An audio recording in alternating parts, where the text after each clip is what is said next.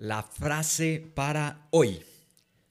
No sé cuál es la clave del éxito, pero la clave del fracaso es intentar agradar a todo el mundo.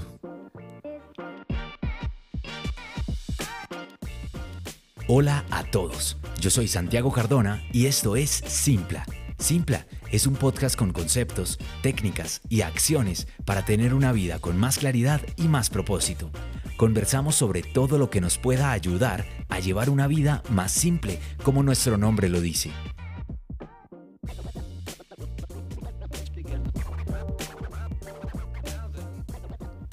La frase que acabamos de escuchar la dijo Bill Cosby y me recuerda todos los días que siempre debo hacer las cosas por mí. Yo debo ser en todo momento mi razón principal. Muy, muy contento de volver, aunque retomar un hábito siempre es un proceso extraño en nuestras vidas porque nos pasa a veces como en el gimnasio, que es el mejor ejemplo que les puedo poner. Eh, llevamos una temporada yendo a tope y sabemos que somos capaces con X cantidad de kilos, pero de repente dejamos de ir una semana porque estamos de vacaciones y cuando regresamos al gimnasio nos cuesta y nos cuesta muchísimo retomar el mismo peso y debemos reaprender, volver a empezar. Ese ha sido el proceso nuestro con estos podcasts, pero estamos súper contentos de volver y más con este tema de hoy.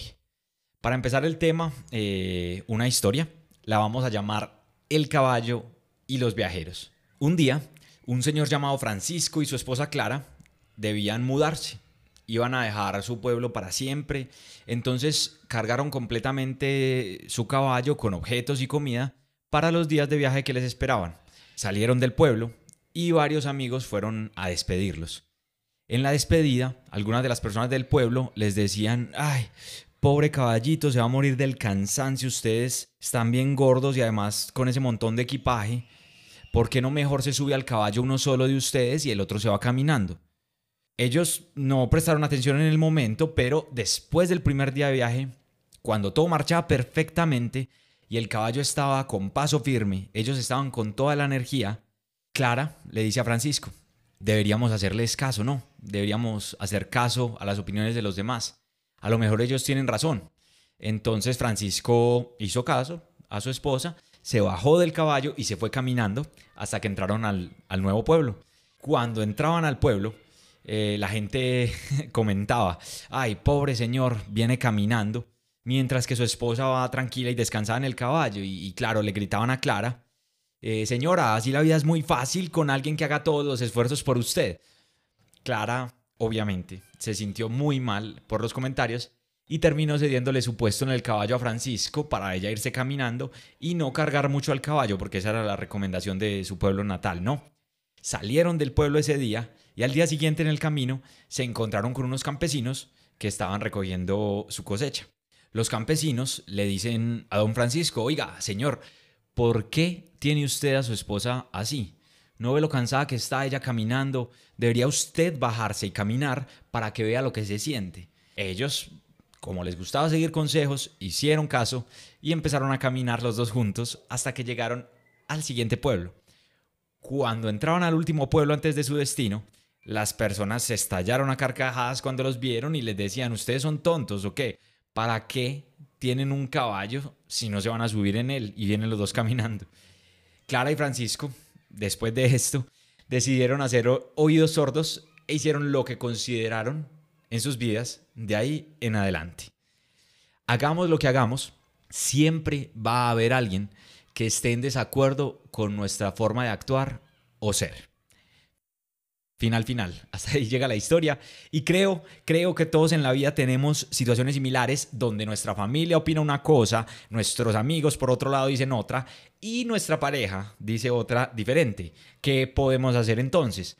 La solución es alegrarnos y hacernos felices a nosotros mismos con lo que nosotros consideremos. Cuando seguimos consejos, hay un arma de doble filo, esto es una opinión mía, y es que el arma de doble filo que juega inconscientemente en nuestra contra es que cuando tomamos una decisión equivocada a partir de un consejo, nosotros eh, compartimos la culpa con ese consejo. Un ejemplo, digamos que yo estoy aburrido en mi trabajo porque, porque mi jefe me gritó hoy.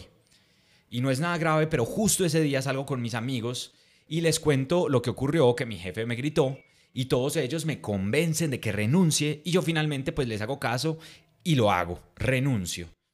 Semanas después yo me doy cuenta de que en realidad eso era algo pequeño y que pues no le debía prestar tanta atención porque en realidad yo era feliz en ese trabajo, pero ¿qué va a pasar en mi interior? Yo voy a decir, ah, claro, como todos mis amigos me motivaron a hacerlo y me dejé llevar por ellos, pues qué mala decisión, no. No estoy cargando yo con la culpa de la decisión y en realidad la culpa es un sentimiento necesario para que podamos hacer aprendizajes y podamos crecer. Ahora, ¿cómo nos hacemos más felices a nosotros mismos al tomar una decisión? ¿Cómo evitamos hacer las cosas por lo que los demás piensan o por lo que los demás nos dicen? Para eso estamos hoy. Vamos con nuestros tres consejos del día. Número uno. Evitemos las suposiciones del que dirán. La mayoría de veces que dejamos de hacer algo, que dejamos de ponernos alguna ropa que nos guste o que no hacemos lo que queremos, es porque suponemos que las otras personas no están de acuerdo, que no les va a gustar lo que hacemos. Y la real pregunta aquí para todos, la pregunta que nos debemos hacer es, ¿cómo sabemos que nuestra suposición es cierta? ¿Por qué estamos tan seguros de que nos van a juzgar? Ahí les dejo la reflexión y nos vamos por el consejo número 2. Tener la frente siempre en alto. La mayoría de personas que nos critica o nos ataca lo hace porque quiere que cambiemos esa actitud que nos reclaman. Obviamente, debemos diferenciar porque hay críticas constructivas y hay críticas destructivas, pero cuando nos hagan una crítica destructiva o un comentario negativo porque alguien quiere que cambiemos algo, debemos mantenernos seguros y firmes en nuestra posición. Debemos hacer todo lo que hacemos con la convicción de que es lo que queremos nosotros que creemos que nos va a hacer felices y solo así cuando alguien nos critique vamos a ser capaces de mantener nuestra posición con orgullo, con la frente en alto. Hace un tiempo hice un ejercicio justamente para esto, porque mi cabello es esponjado cuando está en cierto punto del crecimiento. Yo siempre lo he llevado corto del todo o largo, pero eh, en el intermedio se ve un poquito raro. Y hace tres años hice el ejercicio de llevarlo en el intermedio intencionalmente, que se viera raro, que se viera esponjado, que se viera feo. Pero todos los días me mentalizaba y me miraba al espejo con toda la seguridad del mundo, diciéndome que me veía bien, que me lucía tener el cabello así. ¿Y cuáles fueron los resultados? Los resultados es que nadie me dijo nada ni me criticó. Puede ser que hayan dicho cosas a mis espaldas, pero cuando ves a alguien tan seguro de lo que hace, probablemente ni te atreves a criticarlo porque piensas que no te va a prestar atención, no va a escuchar las críticas. Esa es la intención con este consejo. Hacer todo con la seguridad y la convicción de que estamos haciendo lo que queremos. Vamos por el último consejo, el número 3. ¿Esto es lo que quiero yo o es lo que esperan de mí? Debemos tomar todas las decisiones con lo que nosotros queremos para nosotros sin pensar en lo que la gente quiere o espera. ¿sí? Eso me pasó en un viaje, yo estaba en Perú y conocí varios lugares, pero iba con un grupo y cuando iban para Machu Picchu yo decidí quitarme, entre muchas razones porque a mi madre siempre le ha llamado la atención ir a, Perú, ir puntualmente a Machu Picchu, yo quiero ir con ella. Cuando le conté a mis amigos y a mis compañeros de viaje, pues me dijeron que, que era muy estúpido, que cómo iba a perder la oportunidad de ir a Machu Picchu después de estar en Perú, que simplemente volvía después con mi madre y punto. Pero, ¿qué quería yo? Yo quería que esa primera vez en Machu Picchu fuera con mi madre, que fuera algo especial, y tuve que escribirlo, tuve que creérmelo para que las opiniones de ellos no me afectaran ni me volvieran inseguro. ¿Por qué? Porque ellos diciéndome eso día tras día, día tras día, pues yo eventualmente iba a terminar cediendo y yo no quería eso. Entonces aquí el consejo es, vivamos nuestra película. Yo tengo varios amigos que practican triatlón y reciben críticas de todo el mundo. De sus colegas de trabajo porque se salieron del trabajo para hacer deporte. Los amigos, eh, a veces decimos que los vemos muy delgados. Sus familias porque les dicen que no conseguirán dinero, pero ellos están en su película y no van a dejar que nadie toque esa creencia, esa verdad. Es casi como una religión. Y si yo no la respeto, pues obviamente nadie a mi alrededor la va a respetar. ¿Sí? Y con eso terminamos por hoy. Un gusto volver y poder compartir este rato corto con ustedes.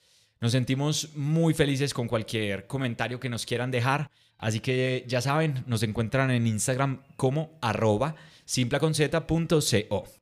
Compártanle el podcast a algún amigo que pueda estar necesitando este consejo, algún familiar, y nos cuentan qué les pareció. Nos hablamos muy pronto. Saludos desde Medellín, Colombia.